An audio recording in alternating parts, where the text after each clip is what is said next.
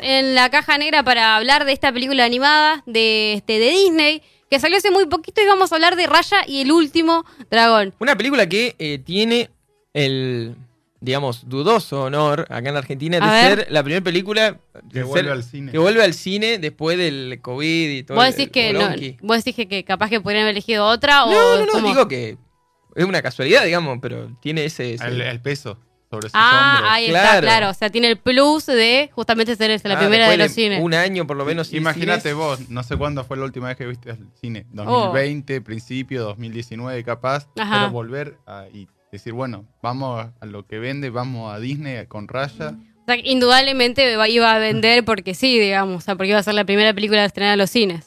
Pero bueno, para este, bueno, Raya y el último dragón, que se estrenó el 5 de, de marzo acá de 2021 en los cines, como dijeron recién los chicos. También estuvo disponible de manera simultánea en Disney Plus o Disney Plus, no sé cómo le dicen ustedes, con Premier Access, que esto es como tiene que pagar este un plus, digamos, para como que le alquilas a la película. Ya la con Mulana este estilo de malísimo. Y no le fue bien. Dicho sea de paso, malísimo. No le fue encima de pagar la plataforma, tiene que pagar los estrenos, o sea, para un poco, digamos. Eso no, malísimo. voy, a, discutir todo y esto sobre todo. Sí, igual igual todos estamos de acuerdo con eso, así que nada.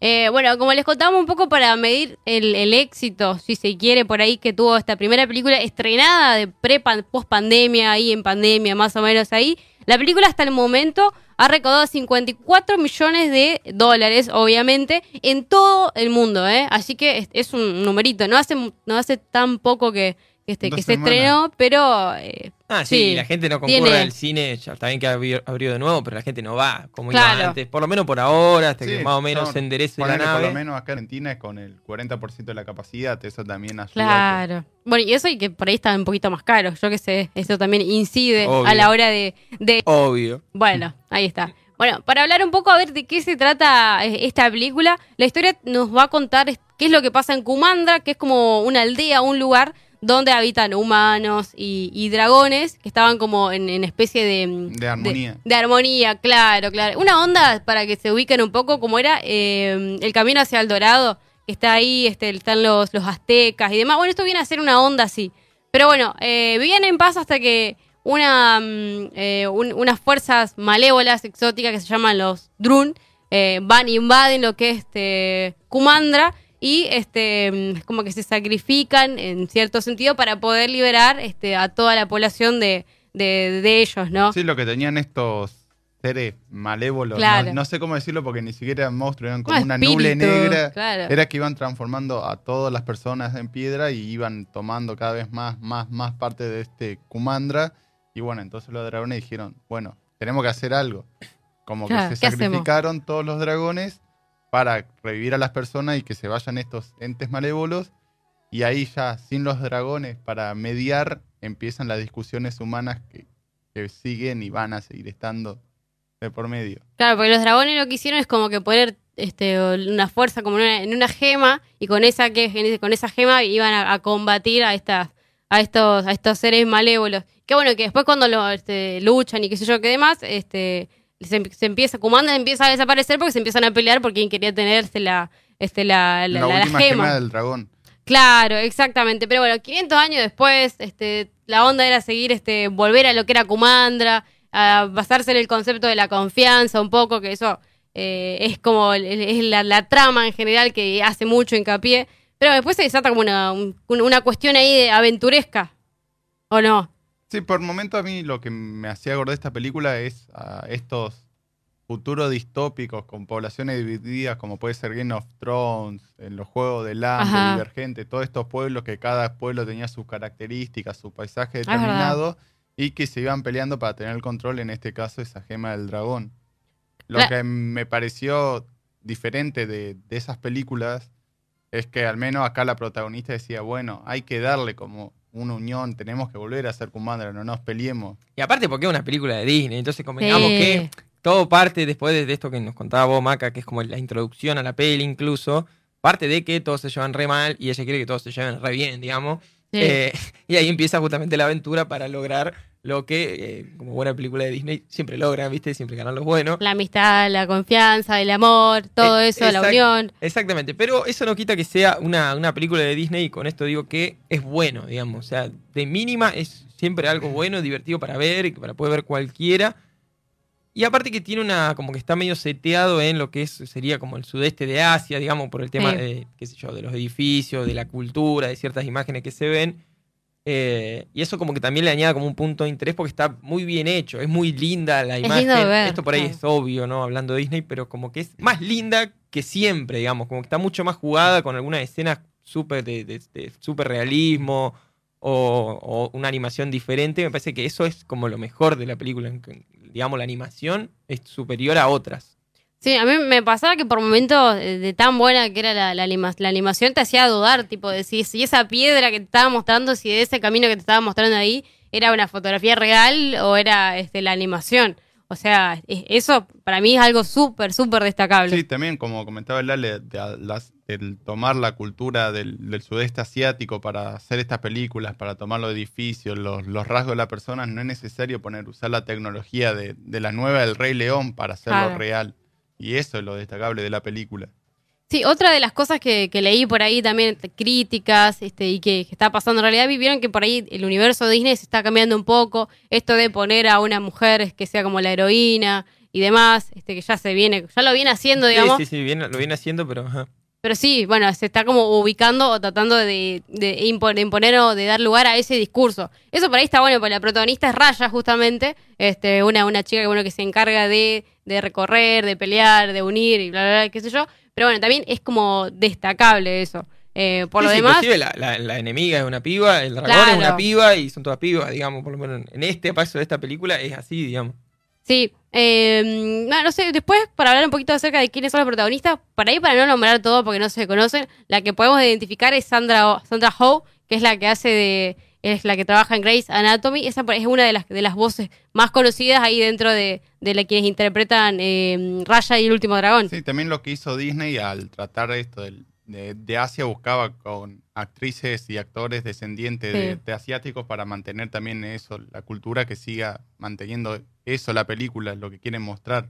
Pero para hablar un poco así en general de, la peli, digamos, yo creo que, eh, bueno, pensando por ahí en otras películas que hemos hablado con el programa, como por ejemplo Soul, esta película vuelve como unos pasos hacia atrás a ser como exclusivamente para niños, podríamos decir en el sentido que hay como una súper repetición de cosas o de los mensajes positivos que están en toda la película de Disney, pero en este caso eh, es como que está sobre exagerado, digamos, lo cual es una técnica, digamos, que usan mucho, pero yo creo que en este caso es como, bueno, basta, ¿viste? Ya, entendí, digamos, que esto es lo que va a pasar al final, digamos, ¿viste?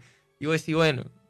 Vos decís que por ahí esto no se repite en otras películas. Siempre se repite. sí está, pero no tan machacado como ahora. Claro, me parece Pasa que, sobreexplicado. En Soul sabías para dónde iba a ir la película, pero no te estaban siempre como espectador diciendo tenés que hacer esto, tenés que hacer Va a pasar esto. claro, es como que vos ves cuáles son las falencias del personaje principal y cómo las saca adelante y al final viene con una moraleja muy, muy linda, digamos, todo muy adornada. En esta es como que están todo el tiempo diciendo, che, diciéndole, che, loca, mirá, esto tiene que hacer, esto tiene que hacer y lo hace y bueno, bien feliz y come perdice, pero como que vote eh, todo lo previo, como si lo podrían haber ahorrado, me parece.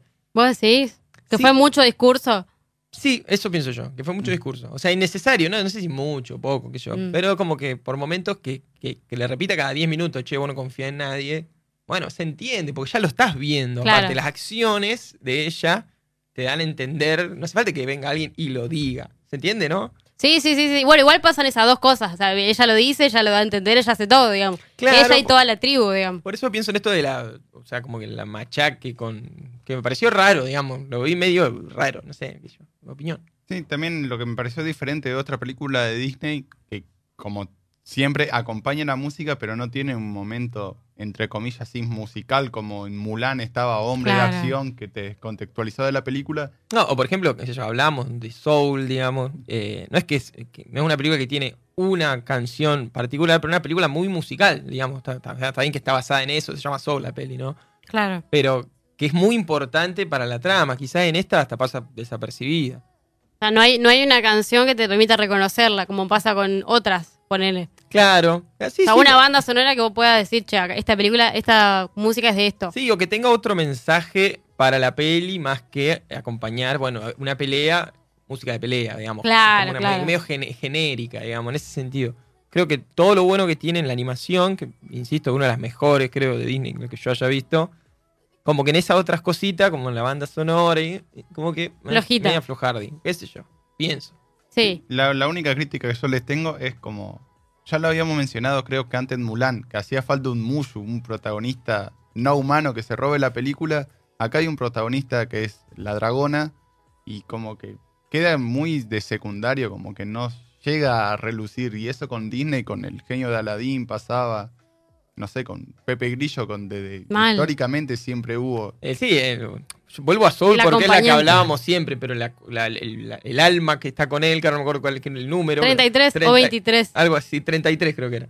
También, digamos, siempre hay un, bichito, un animalito, una cosita que habla, molesta y hace reír, digamos. y que, esa es la clave del éxito de Disney, pero en Pocahontas está el mapacho, o sea, vámonos a, la película que ustedes quieran. Y en este caso creo que también queda medio como ahí atrás, ¿viste? Está, en este caso sí está. Pero como que no, no, no, no, se roba la película, que es lo que dice también, lo que uno quiere ver, digamos. Claro, sí, sí, sí. Bueno, yo me acordaba de Enredados, que está este camaleoncito que es como el amiguito de, Rapunzel, que tampoco este pinche corta, pero está todo el tiempo ahí. Que es algo lo que pasa con este, con este bicho bolita, no sé lo que es, que es la que la. Ah, ajá, un armadillo. Un armadillo que la acompaña a ella, pero sí, como que están las escenas más Sí, y, al no hablar, y al no hablar, qué sé yo, le saca. Para mí esa era la, técnica de Disney, el cosito chiquito que habla y molesta y hace reír. Lo usa de la primera película del grillo de Pinocho, ya no me acuerdo cuál fue la primera, hasta esta que podríamos decir que es la última. Y en este, en este caso queda muy, muy, muy secundario, digamos. No cumple su rol, creo yo. Se equivocaron. Eso es lo que quería decir. Flojo. Flojo, flojo ahí con eso. Pero bueno.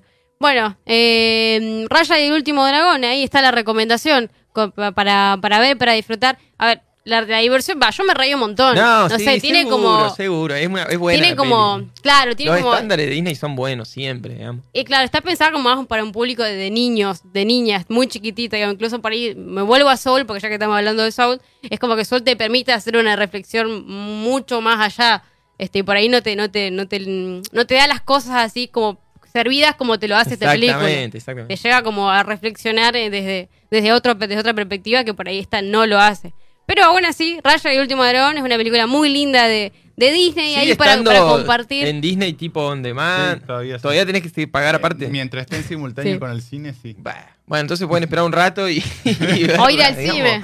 O ir al cine. Eso también pueden hacer. Que ya abrieron acá en la ciudad de Paraná, así que pueden ir y disfrutar de. Mejor, mejor. sí, sí, sí. Ni hablar, ni hablar.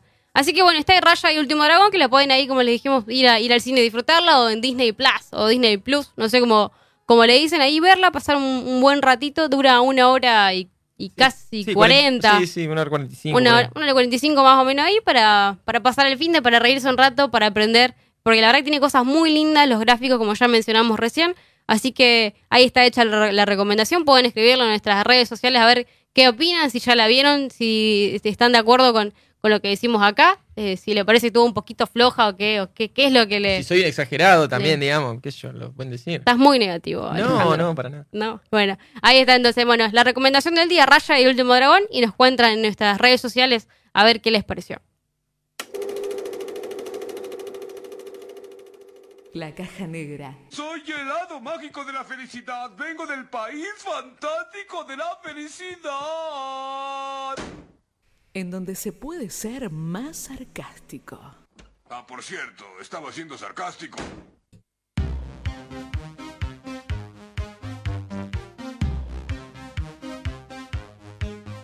Vamos a un pequeño corte con la canción Sweet Dream que aparece en X-Men Apocalipsis en la escena cuando Quicksilver empieza a usar sus poderes. Gran escena. ojo que tiene que ver con lo que sigue. Vamos al corte.